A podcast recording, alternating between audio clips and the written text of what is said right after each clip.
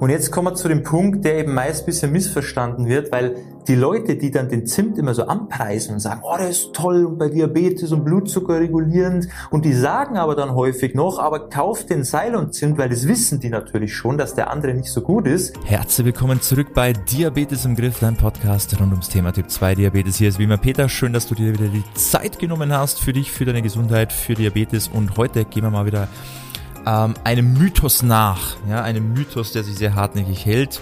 Und zwar das Thema mit dem Zimt. Zimt Blutzucker regulieren, so die Geheimwaffe bei Diabetes. Weil da muss man nämlich ein bisschen aufpassen, dass man sich da nicht vergreift im Supermarkt und immer nur den falschen Zimt kauft, der entweder nicht Blutzucker reguliert wirkt oder auf der anderen Seite den Zimt kauft, der sogar toxisch wirken kann.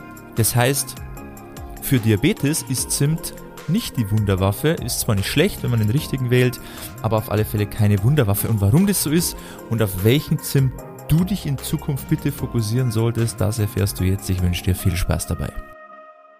So, Thema Zimt. Da wird ja oft viel gesagt, gerade wenn es ums Thema Typ 2 Diabetes geht, oft viel Quatsch erzählt, oft viele Mythen werden da so in den Raum geworfen und als unwissende Person macht man dann irgendwelche Dinge, die dir vielleicht mehr schaden, als dir nutzen können.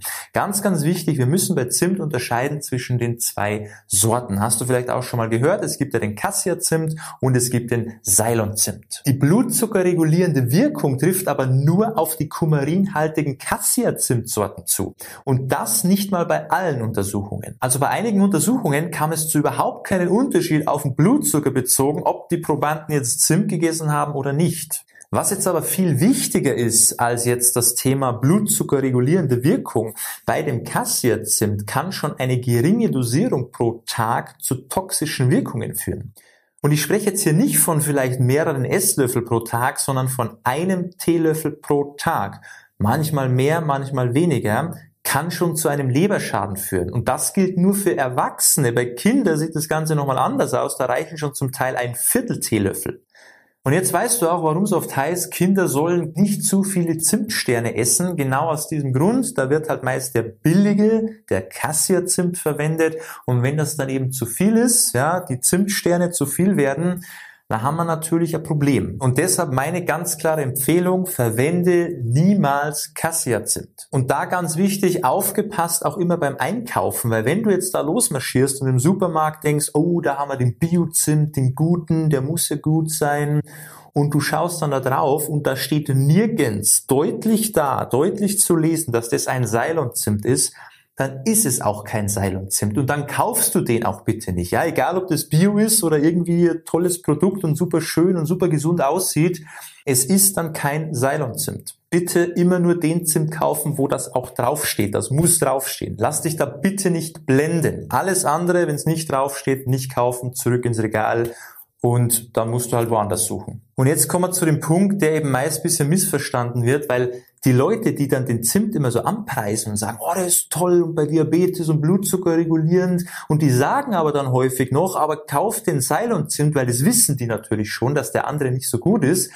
Und das stimmt aber dann nicht zusammen, weil dieser Ceylon-Zimt ist zwar gesünder, ja, da kannst du so viel essen, wie du willst, der wirkt auf keinen Fall toxisch, da musst du dir nicht Gedanken machen, dass der irgendwie Leberschäden oder sonstiges, den kannst du ohne Probleme essen, so viel du willst. Aber dieser Ceylon-Zimt hat 0,0 Blutzucker regulierende Wirkung. Ja, das ist eben der Fehler. Da kann man nicht hergehen und sagen, ach, kauft dir zwar schon den Ceylon-Zimt, und das ist gut für Blutzuckerspiegel, das geht nicht. Also entweder das eine oder das andere, aber ich würde nicht den Kassiazim kaufen, um irgendwie darauf zu hoffen, dass dadurch der Blutzuckerspiegel besser wird, aber dafür das extreme Risiko zu haben, dass, dass das Ganze toxisch im Körper wirkt, sondern ich würde eher den Ceylon-Zim kaufen. Da hast du vielleicht nicht diese Wirkung auf den Blutzuckerspiegel, aber das ist doch egal. Es bleibt ja immer noch ein sehr gesundes und leckeres Gewürz, was viele Vorteile in Bezug auf deine Gesundheit hat. Auch wenn er nicht deinen Blutzucker reguliert. Aber dafür gibt es ja genug andere Dinge, die man machen kann. Ja, deshalb sollte man nicht den Zimt einfach rausstreichen. Das heißt, bitte kauft dir den Ceylon-Zimt.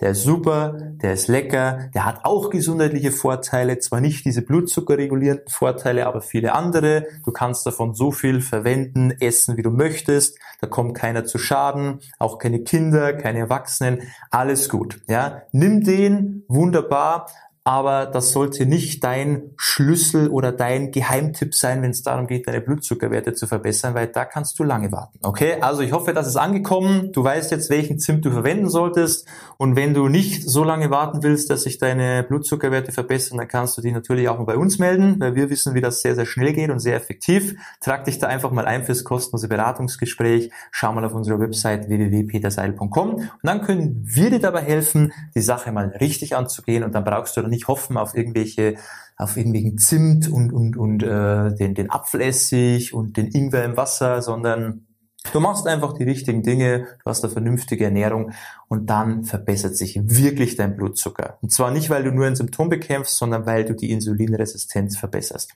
Und darauf geht's am Ende hinaus. Das wollen wir erreichen. Das können wir dir zeigen. Also melde dich da gerne www.peterseidel.com, trag dich ein, lass uns da mal miteinander sprechen und dann kann ich dir zeigen, wie das Ganze für dich funktioniert. Das soll es gewesen sein. Ich hoffe, es hat dir weitergeholfen. Ich hoffe, du lässt die Finger in Zukunft von Cassia Zimt und ich wünsche dir wie immer beste Gesundheit und bis zum nächsten Mal. Ciao, mach's gut, dein Peter.